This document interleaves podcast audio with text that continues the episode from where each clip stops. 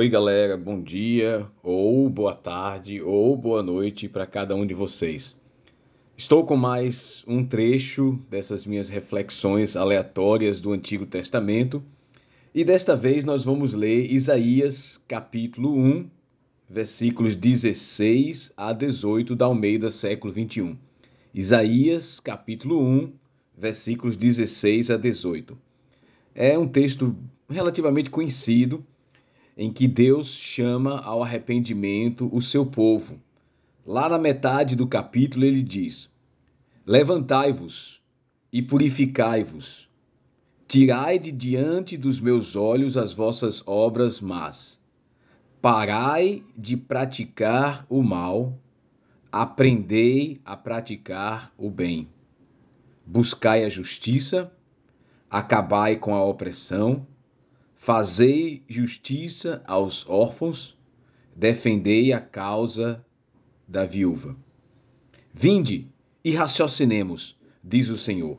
Ainda que os vossos pecados sejam como a escarlata, eles se tornarão brancos como a neve. Ainda que sejam vermelhos como o carmesim, se tornarão como a lã. Ah, esse texto me chama bastante atenção e já de muitos anos, porque é um convite aberto que Deus faz ao arrependimento, à mudança de vida, a virar o curso, a direção da vida em que alguém está levando. Então as pessoas podem mudar. Então, o princípio que eu vejo que se destaca desse texto é que o ser humano pode mudar. Sim, com raras exceções, sempre tem exceções à regra, mas ah, o ser humano pode mudar. Note o que ele diz no finalzinho do versículo 16 e começo, o comecinho do versículo 17. Parai de praticar o mal, aprendei a praticar o bem.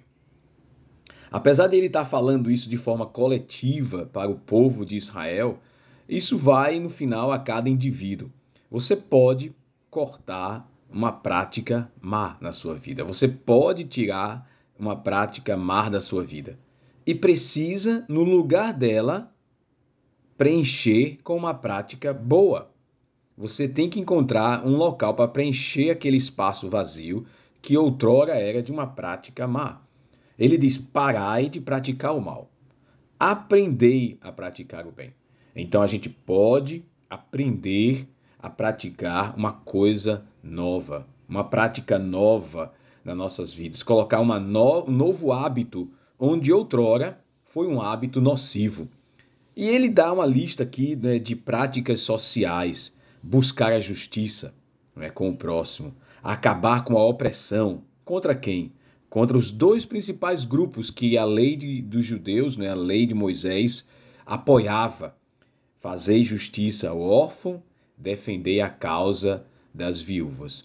Estes dois é, grupos, a, o terceiro seria o estrangeiro, são grupos em que a lei de Moisés sempre exortou, ordenou o povo a apoiar, a acolher, a praticar a justiça. No Antigo Testamento, vale a pena ressaltar que praticar a justiça é muito mais do que apenas ir para um tribunal e declarar quem é culpado e quem é inocente e quem deve fazer o que a quem.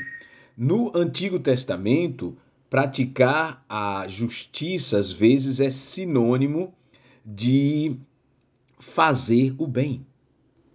De fazer o bem. Então ele faz isso, faça o bem ao órfão e à viúva. Por último, nesse texto tão rico, versículo 18, eu acho assim fantástico. É um texto ah, único em todas as escrituras. Né? Deus diz: vinde e raciocinemos. Vinde e raciocinemos. Ou seja, vamos pensar um pouco aqui sobre essa situação. Vocês estão no pecado e Deus está querendo oferecer a eles o perdão. Por mais severo que sejam os crimes praticados, os pecados cometidos, Deus oferece o perdão, porque Ele é Deus, Ele pode perdoar. A linguagem de hoje é, coloca de uma forma bem português, do português brasileiro. Venha cá, vamos discutir esse assunto. E Deus faz uma proposta. Se vocês mudarem de vida, eu perdoo tudo.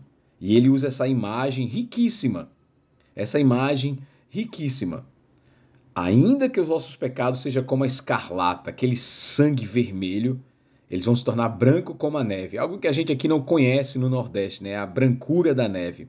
Mas ele usa outra imagem do mesmo tipo, ainda que sejam vermelhos como carmesim, aquele tecido bem avermelhado, bem quase roxo, eles se tornarão brancos, não é, como a lã. Ah, Deus pode perdoar pecados. E ele chama as pessoas a mudarem de vida. E diz: você não tem que ficar nesse estilo de vida, você pode mudar. Você pode ter um novo começo.